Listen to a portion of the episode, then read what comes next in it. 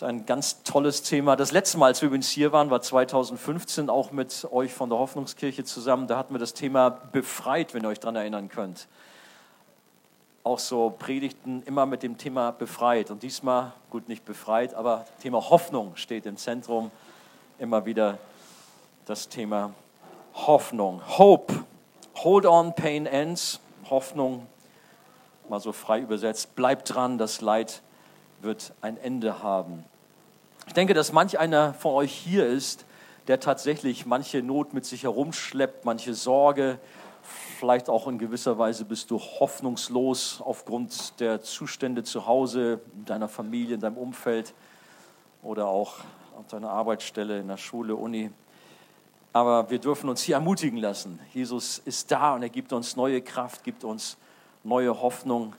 Und ich will euch einladen, wirklich die Zeit hier auszunutzen im Gespräch untereinander, aber auch im Gespräch mit Gott, sprich im Gebet.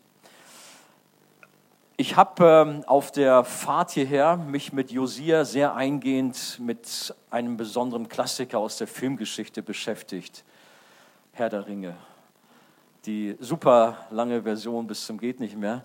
Das war interessant. Ich kannte das alles, waren aber trotzdem viele neue Szenen drin. Aber mir fiel eine Sache einmal auf. Da hat Gandalf gesagt, wir haben keine Hoffnung, dass das hier mit Frodo funktioniert. Und naja, wer die Geschichte kennt, Schicksalsberg, Ring reinschmeißen, was weiß ich nicht. Also keine Hoffnung, null Hoffnung, keine Chance. Und dann hat er gesagt, Hoffnung oder Hoffen tun nur die Narren ich bin froh, dass es mit uns Gotteskindern anders ist. Dass wir wirklich eine lebendige Hoffnung haben, dass wir damit keine, ja gut, für die Welt sind wir tatsächlich auch Narren irgendwo. Das mag sein. Aber wir wissen, worum es geht. Und diese Hoffnung, die wir in Christus haben, die soll sich in diesen Tagen noch ganz besonders verstärken. Lass uns auch besonders in die Situation von damals mal eintauchen.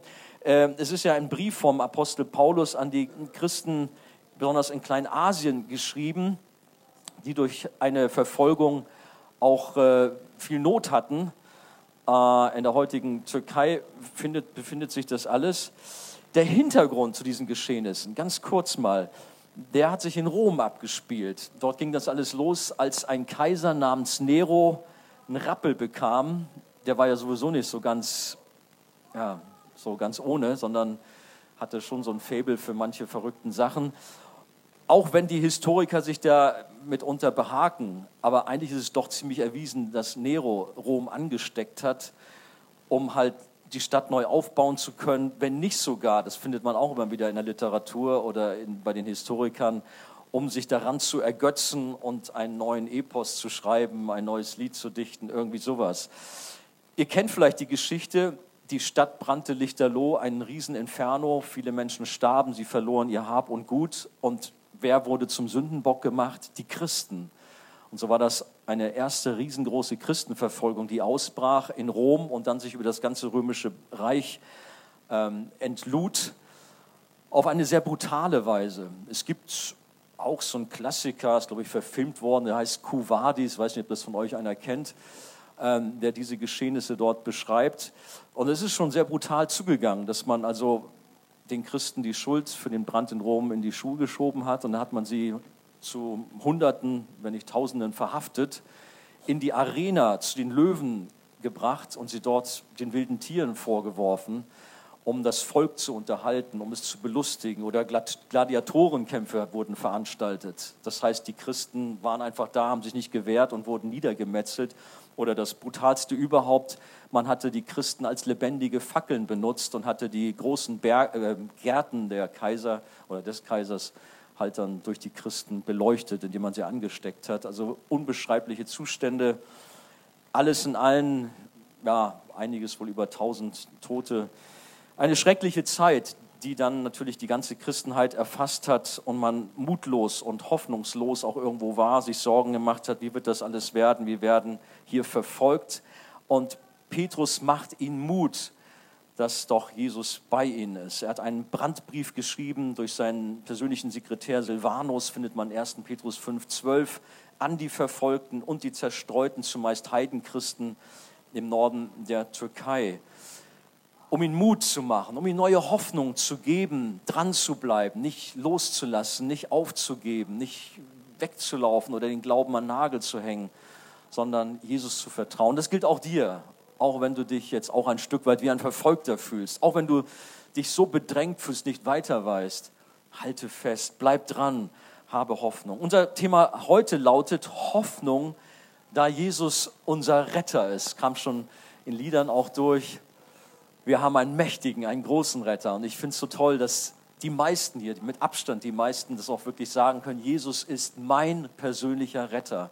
Er hat mein Leben umgekrempelt, er hat es neu gemacht. Ich gehöre zu ihm. Und die das noch nicht von sich sagen können, euch will ich Mut machen, euch an diesen Retter Jesus Christus zu wenden und auch ihn in euer Leben zu lassen, in euer Leben anzuvertrauen. Es gibt ähm, viele tragische Geschichten, wo Menschen bereit waren, als Retter zu fungieren. Es gibt natürlich manche Berufsgruppen wie äh, Polizei und Feuerwehr, die dafür prädestiniert sind, aber auch so gibt es manche Geschichte, zum Beispiel an der Elbe gibt es so ein Denkmal, wo ein Schiffsjunge diverse Leute da gerettet hat, bevor er dann selber äh, ertrunken ist. Aber ich dachte an eine andere Geschichte aus New York, als ein Hochhaus Lichterloh brannte und die Lage spitzte sich immer mehr zu. Die Menschen drinnen kamen nicht mehr raus, runter ging es nicht, ja, hoch auch nicht irgendwo, die waren verzweifelt, die schrien um Hilfe. Nun war das ein Stockwerk, was man beinahe mit Leitern von Feuerwehrwagen erreichen konnte. Es war zwar eine schwindelerregende Höhe, aber auch nur beinahe. Es fehlten zwei, drei Meter ungefähr. Und dann sagt es diese Geschichte, Menschen waren verzweifelt, sie schrien und ein Feuerwehrmann nahm sich Mut, kletterte ganz oben auf die letzte Spitze und verlängerte die Leiter mit seinem eigenen Körper, sodass die Menschen aus diesem brennenden Stockwerk oder wo sie in äh, Gefahr waren, verbrannt zu werden, über diesen Feuerwehrmann gerettet wurden. Nur er überspannte mit seinem Körper einen Abgrund.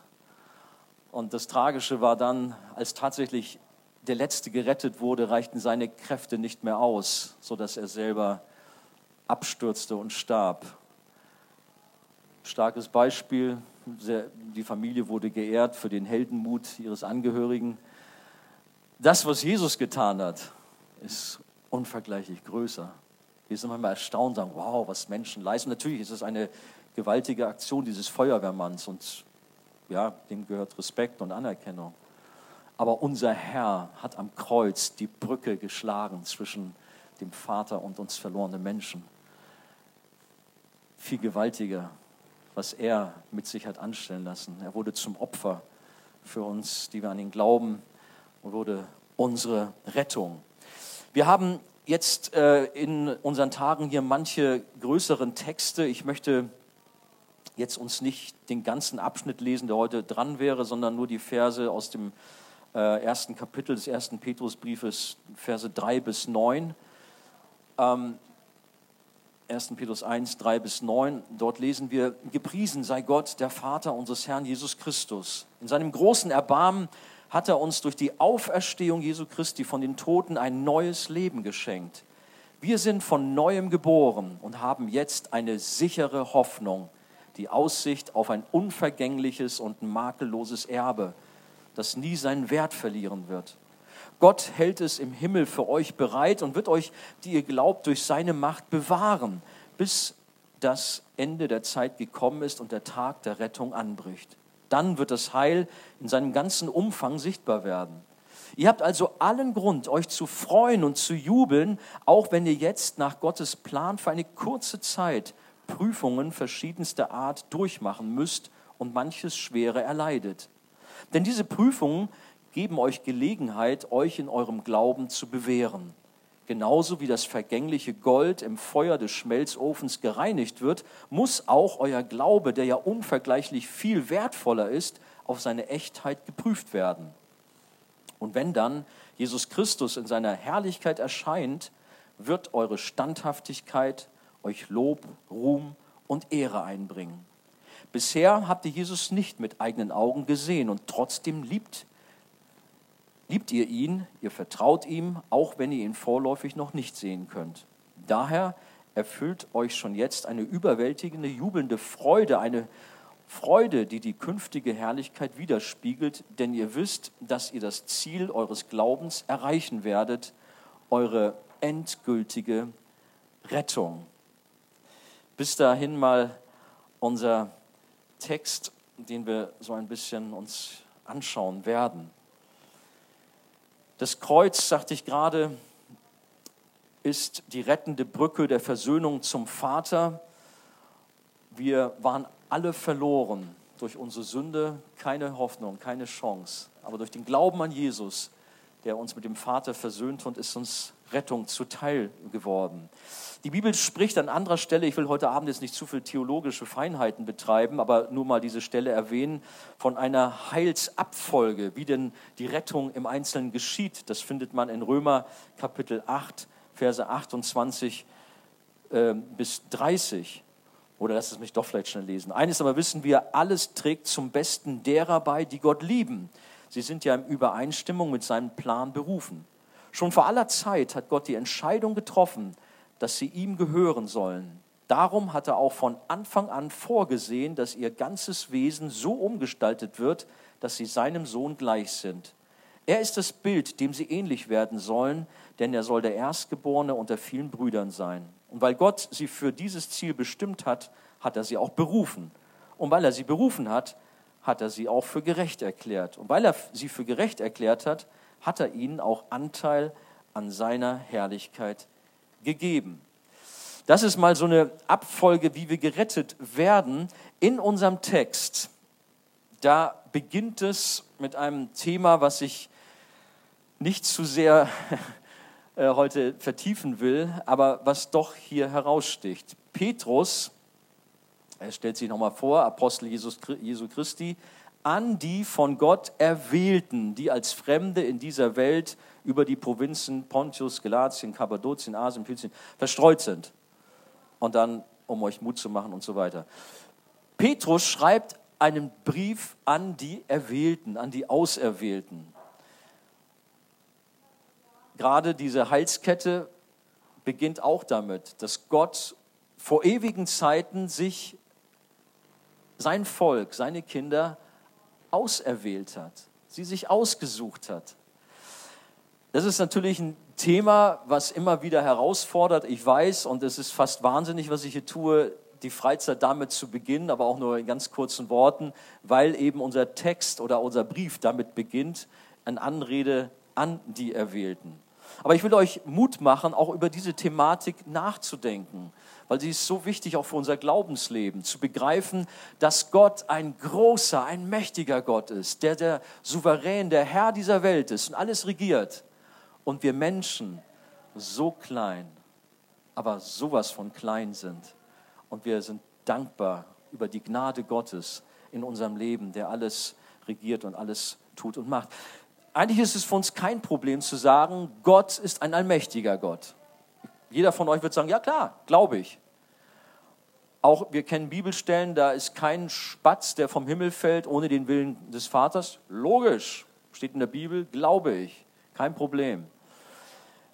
Kein Haar von meinem Haupt fällt, oder wie heißt es, alle Haare sind gezählt, irgendwie so etwas. Also Gott weiß genauestens Bescheid über alles. Es gibt sogar in Sprüche eine Stelle, dass Gott sogar darüber bestimmt, wie die Würfel fallen, wie das Los entscheidet. Also Gott ist überall da drin. Gibt es auch eine Bibelstelle, Gott lenkt die Herzen der Menschen wie Wasserbäche. Nur da wird es dann persönlich für uns, dass wir denken, naja, mein Herz gehört mir. Und äh, da muss ich selber drüber bestimmen. Ja, du bestimmst auch selber, aber auch hier dürfen wir sehen, dass Gott tätig werden muss, weil du ohne ihn nicht gerettet werden kannst. Ich reiße nur so ein paar Sachen an. Wir haben oft dieses Thema der freie Wille des Menschen wie so eine riesige Überschrift über unserem Leben. Das ist das, der Dreh- und Angelpunkt für so viele Christen. Mein freier Wille, meine Entscheidung, ich, mein, meiner und so weiter. Und sie drehen sich nur um sich selber dabei. Aber wenn wir in diese Thematik hineinschauen, dann stellen wir fest, Moment, nicht der Mensch ist der Dreh- und Angelpunkt, sondern Gott ist es. Epheser 2, Vers 1, überhaupt der Epheser Kapitel 2 drückt sehr viel dazu aus. Äh, in Vers 1 steht, dass der Mensch geistlich tot ist. Der Mensch ist nicht, nicht krank, er ist nicht schwach, sodass er irgendwie Schwierigkeiten hat, Gott nachzufolgen oder irgendwie so etwas. Er ist geistlich tot. Und tot ist, ja, ist tot. So ein geistlich Toter kann von Gott nichts empfangen. Er ist nicht in der Lage, an Gott zu glauben. Er ist nicht in der Lage, Schritte auf Gott hin zu tun. Das ganze Thema muss man tief auf sich wirken lassen, was die Rettung anbelangt. Wir sind hoffnungslos verloren. Wir haben keine Chance, aus uns selbst heraus zu Gott zu kommen. Deshalb muss Gott kommen und muss uns lebendig machen. Da werden wir gleich noch darauf zu sprechen kommen. Dieser Bereich Erwählung ist für manch einen eine ganz harte Nuss, wie ich das schon sagte, und ich bin mir dessen bewusst. Aber ich lade euch ein, euch darüber wirklich tiefergehend Gedanken zu machen. Der amerikanische Theologe J.I. Packer hat, Packer hat gesagt, das Verb erwählen bedeutet jemanden aussondern oder herauslesen.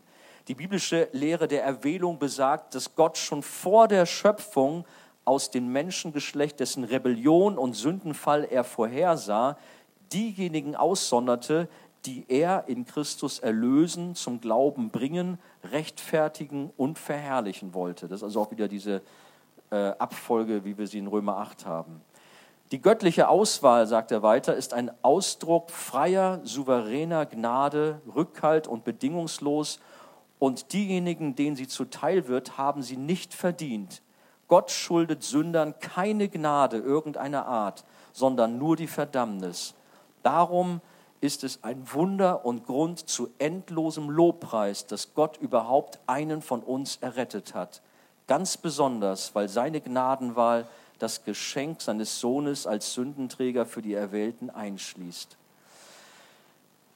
Ihr lieben Leute, ich bin damit jetzt auch schon fertig. Das Thema Erwählung ist nicht dazu da, um sich darüber zu ärgern, um sich darüber in den Schlaf zu weinen oder seine Bibel wütend in die Ecke zu feuern mit den Worten, so einen Gott habe ich nicht, sondern das Thema Erwählung ist, sich über diesen gewaltigen Gott zu freuen, der uns gnädig gewesen ist, sich herabgelassen hat zu uns, um uns zu retten, die wir hoffnungslos verloren waren. Aber gehen wir weiter. Wie werden wir denn gerettet? Wie geschieht es? Das haben wir auch in unserem Text. Da steht, gepriesen sei Gott, der Vater unseres Herrn Jesus Christus. In seinem großen Erbarmen hat er uns durch die Auferstehung Jesu Christus von, von den Toten neues Leben geschenkt. Das neue Leben ist uns also geschenkt worden. Wir sind von neuem geboren, haben jetzt eine sichere Hoffnung wenn man über das Thema Rettung spricht, und wir werden sicherlich in den Gruppen drüber reden, oder auch der eine oder andere Preacher wird das auch nochmal äh, erwähnen, muss man natürlich zunächst mal überlegen, wenn es um Rettung geht, wovon werde ich überhaupt gerettet? Manchmal reden so christliche Pastoren in der Weise von Rettung, als wenn es nur darum geht, irgendwie ein besseres Leben zu haben, besseres Gehalt, äh, besseres Auto, besseres dies oder das. Aber es geht gar nicht um den Kern des Evangeliums, um die wirkliche Not des Menschen. Und das ist das, was wir unbedingt herausstellen müssen für uns selbst, um das zu verstehen, wie verloren wir sind, aber auch wenn wir mit anderen Menschen über den Glauben sprechen. Jesus bringt es auf den Punkt, indem er sagt, jeder, der Sünde tut, ist ein Sklave der Sünde. Von Natur aus sind wir alle Sklaven. Wir sind unfrei. Nichts mit freier Wille in dem Sinne, sondern die Sünde hat uns kaputt gemacht. Und wir tun nur das, was die Sünde will. Es ist im Grunde wie so eine Kompassnadel, die automatisch immer Richtung Norden ausschlägt. So ist der Mensch von Natur aus immer gegen Gott gerichtet. Römer 3 sagt das, keiner, der nach Gott fragt. Irgendwie suchen die Menschen zwar spirituelle Dinge, aber dem lebendigen Gott der Bibel, den wollen sie nicht haben. Keiner ist da, der nach Gott fragt. Sie leben ein Leben in der Sünde, im Widerspruch zu Gottes Geboten. Die Macht der Sünde wird oft verharmlost und man hält es eher für Kavaliersdelikte. Aber die Sklaverei der Sünde ist so furchtbar, so brutal. Und manch einer von euch hat das in seinem Leben schon sehr zu spüren bekommen. Der Mensch sieht sich gerne als etwas Unabhängiges, freies Individuum, aber dabei ist er ein Gefangener, unfrei. Er kann nichts tun. Paulus schreibt, dass durch die Sünde des einen die Verdammnis über alle Menschen gekommen ist. Die Rede ist von Adam, der im Garten Eden zusammen mit Eva, die haben es verbockt. Und das, was sie dort angerichtet haben, durchzieht alle Menschengeschlechter bis heute, sodass wir gar nicht mal groß in Tatsünden verfallen brauchen, sondern die Sünde steckt schon in uns.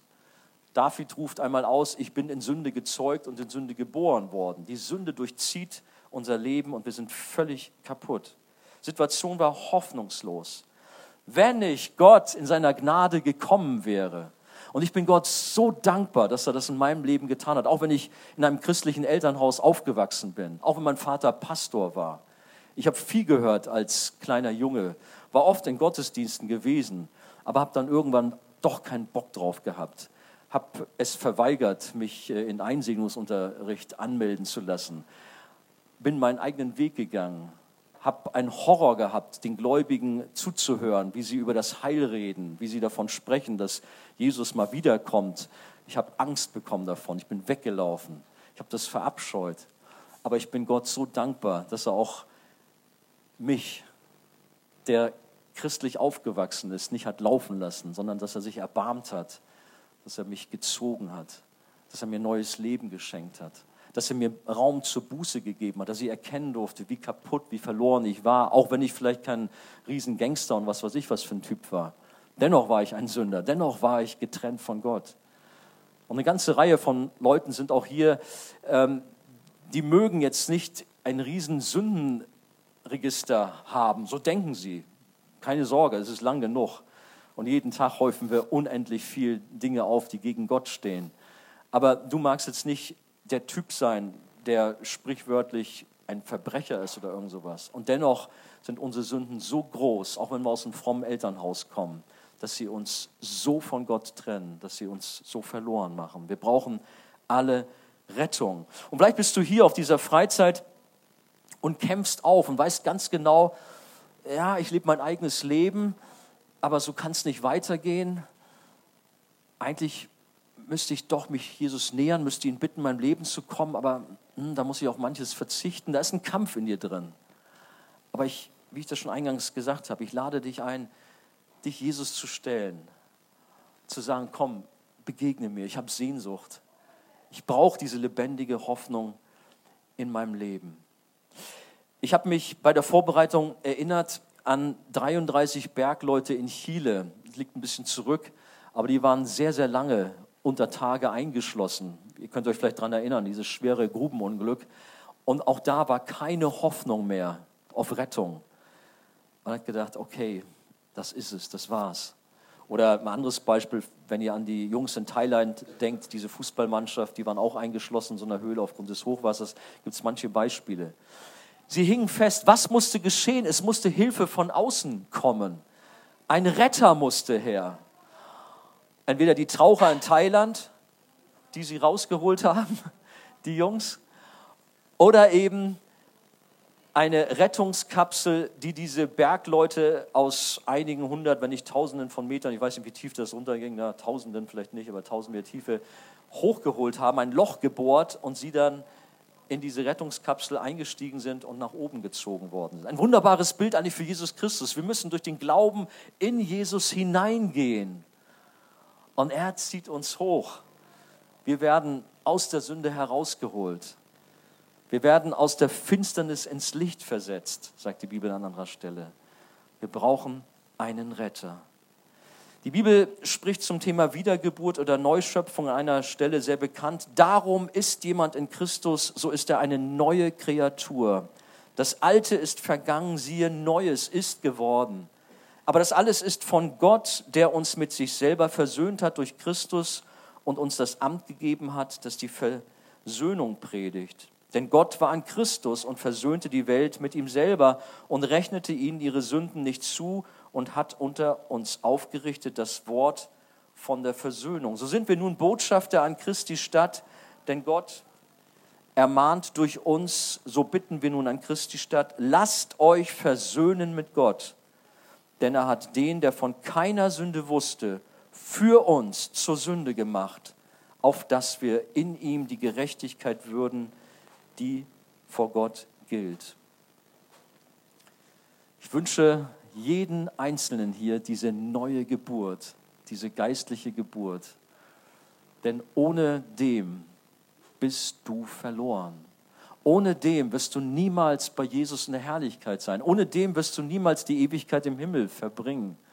Das sollen jetzt hier keine Drohworte in dem Sinne sein, sondern einfach nur die Realität, die uns die Bibel sagt. Entweder wir gehören zu Jesus und leben mit ihm und werden auch ewig mit ihm leben, oder wir lehnen hier auf Erden ein Leben mit Jesus in letzter Konsequenz ab, aber werden damit auch die Ewigkeit ohne Jesus verbringen. Und das ist die Hölle. Deswegen lade ich uns ein, unbedingt über unser Leben nachzudenken. Und es lohnt sich, gerade auch am ersten Tag einer Freizeit, dieses Thema ernst zu nehmen und das nicht auf die lange Bank zu schieben oder vielleicht zu meinen, ach, wenn ich später mal älter bin, dann beschäftige ich mich näher damit. Jesus hat am Kreuz alles für uns errungen. Er hat sein Leben für dich gegeben, der du an Jesus glaubst, der du seinem Opfer vertraust. Ich lade dich ein, zu Jesus zu kommen heute Abend und zu sagen, Gott, ich brauche dich. Vergib mir meine Sünde. Bitte nimm mich an. Rette mich.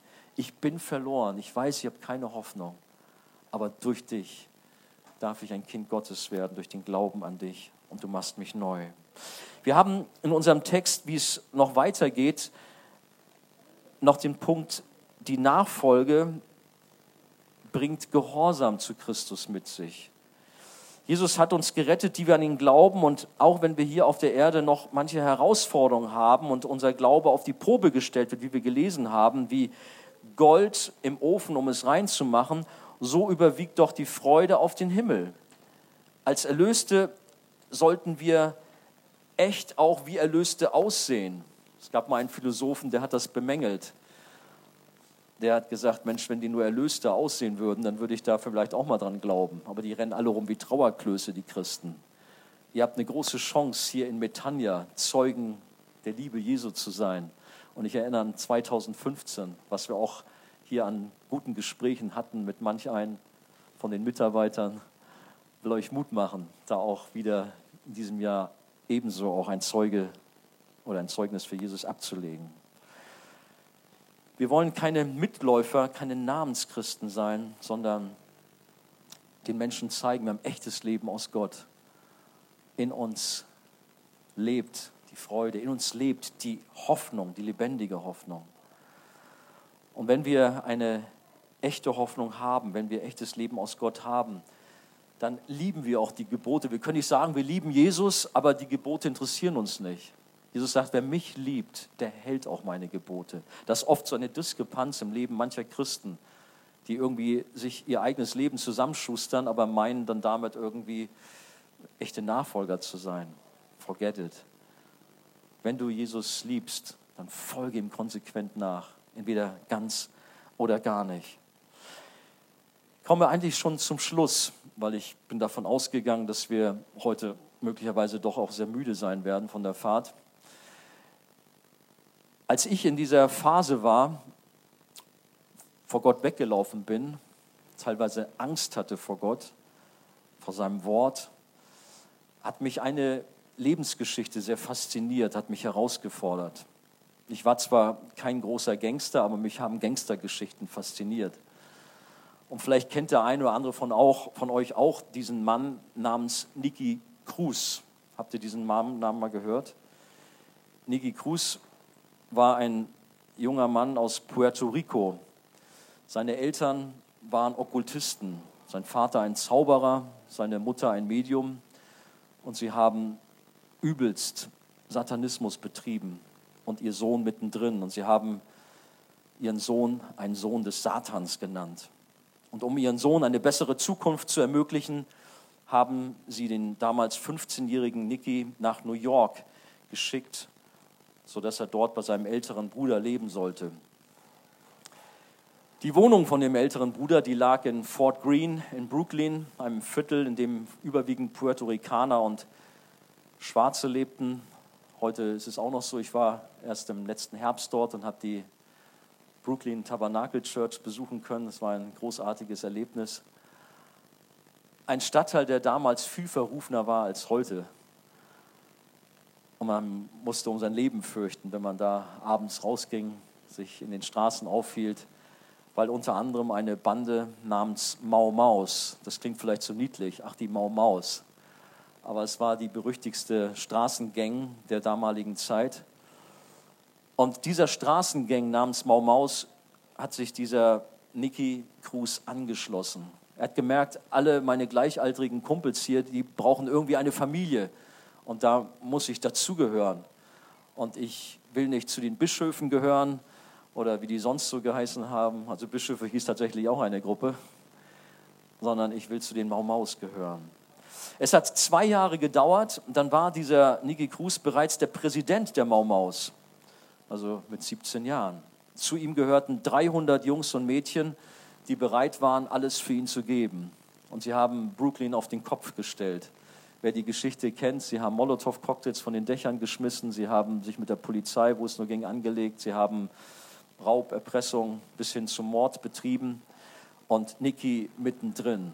Und er war voller Hass, voller Gier nach Macht, nach Sex, nach Drogen, nach allem, was nur kaputt und zerstörerisch ist. Dann passierte Folgendes, dass sein bester Freund Manny nach einem Kampf mit einer verfeindeten Gang in seinen Armen starb. Er wurde erstochen. Das hat Niki damals sehr zum Nachdenken gebracht und gemerkt, irgendwie, ich habe das Leben doch nicht selber in der Hand. Mein bester Freund ist von mir gegangen. Er war aufgewühlt. Und dann ist Gott in seiner Souveränität da und hat seine Leute. Er hat vom Land einen armen, komischen Pfarrer geschickt namens David Wilkerson. Er ist später zu einem, kann man sagen, weltbekannten Preacher geworden, aber da war er es noch nicht. Ein unbekannter Landpfarrer, der eher dort in Brooklyn eine recht komische Figur abgab, nämlich als er sich auf die Straße stellte und diesen berüchtigten Gangs sich entgegenstellte und ihnen zurief, Jesus liebt euch, ihr müsst nur Jesus euer Leben anvertrauen und so weiter. Und sie haben ihn ausgelacht und Niki hatte ihm wohl dann buchstäblich ins Gesicht geschrien, noch ein Wort von dir und ich mach dich kalt. Er ließ nicht locker, ist sogar in das Hauptquartier der Maumaus gegangen, so kann man nachlesen in dem Buch von Niki und hat ihn dort wieder aufgesucht. Niki, ich sag dir, Gott liebt dich. Ich werde dich in tausend, nee, Moment, das hat dann David Wilkerson gesagt, auch wenn du mich in tausend Stücke zerschneidest, jedes Stück von mir wird dir zurufen, Jesus liebt dich, er will dich. Und Niki war aufgebracht. Er war rasend, voller Hass gegen diesen Pfaffen, gegen alles Christliche. Und doch merkte er, da ist eine Kraft, die stärker als er, die stärker als all die negativen Kräfte, möglicherweise auch die Folgen des Satanismus in ihm. Und es zog ihm letztlich auch in eine christliche Veranstaltung. Er ging mit seinen Jungs dahin, aber eigentlich nicht, um die Predigt zu hören, sondern er wollte Randale machen. Er wollte es diesem Pfaffen zeigen, wer der Stärkere in Brooklyn ist und wollte dort mal richtig aufräumen. Cruz hat später berichtet, als ich dort ankam in dieser Veranstaltungshalle, da hat es mich überkommen. Ein starkes Gefühl der Schuld über meine bisherigen Taten. Und innerlich begann ich Gott zu suchen. Und das ist die Gnade Gottes. Und ich wünsche mir das so, dass der Geist Gottes das Gleiche auch heute Abend anfängt, dass er an deinem Herzen arbeitet und du merkst, Gott möchte mich haben, er zieht mich, er redet zu mir, ich bin ihm nicht egal, er will, dass ich umkehre von falschen Wegen, so wie es Niki da gegangen ist. Und dann kam er nochmal mit David Wilkerson in Kontakt, der sehr geradlinig war. Und das möchte ich auch uns sagen, dass wir das sein sollen als Kinder Gottes, der nämlich keine Angst hatte, als er den Typen sah, der ihm angedroht hat, ich stech dich ab, sondern gesagt hat, hey Niki, du hier, lass mich mit dir beten. Niki war vorbereitet und sagte, okay. Und dann ist das tatsächlich geschehen. Übrigens, die ganze Story ist auch verfilmt worden, auch wenn das, äh, ja, manch einer vielleicht sagt, könnte man besser machen. Aber es ist echt cool zu sehen, wie Gott dann diesen hartgesottenen Typen packt, auf die Knie bringt, er Buße tut und er Christus erlebt und er verändert wird. Nicht irgendwie nur so ein Strohfeuer, hey, jetzt will ich meinen auf religiös machen oder so, sondern der Retter, Christus, ist in sein Leben getreten. Am nächsten Tag ist er zur Polizeistation gegangen und seine ganzen Waffen abgegeben und hat den verdutzten Polizisten eine riesen Bibel gezeigt. Ich folge jetzt Jesus Christus nach. Das ist meine neue Leidenschaft.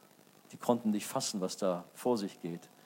Niki Kruse ist dann auf eine Bibelschule gegangen und war dann bei uns in Hamburg. Ich kann mich gut daran erinnern. Man hat dort seine Lebensgeschichte erzählt. Ich hatte selber einige Stunden mit ihm verbringen dürfen. Es war also echt stark, das zu erleben. Nochmal hautnah von ihm zu hören, wie war denn das alles so? Er hat mich herausgefordert, mich Jesus zu stellen. Bei dir sind es vielleicht andere Dinge.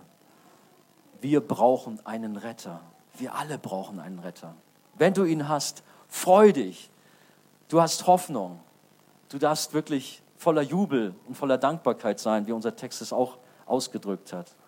Aber wenn du noch nicht diesen Retter hast, lade dich ein. Stell dich Jesus. Vertraue dein Leben Jesus an. Lass uns beten.